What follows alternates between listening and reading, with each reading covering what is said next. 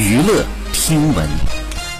关注娱乐资讯。二月十五号，袁姗姗发文就此前说张小斐打呼噜一事道歉，表示三年前我和我的同学们一起录制了综艺节目，我里面一些不妥的玩笑话被拉出来。像大家所说，我确实不太会讲话，但没有恶意，因为很好的同学朋友，大学毕业后又有一个机会住在一起，大家欢聚一堂，聊了打不打呼噜的问题。我以为是个热闹开玩笑，但现在看来是不妥，没有把握好分寸，向张小斐同学道歉。十五号下午，张小斐回复袁。袁姗姗道啥歉？这都啥陈芝麻烂谷子的事儿？回去吃火锅。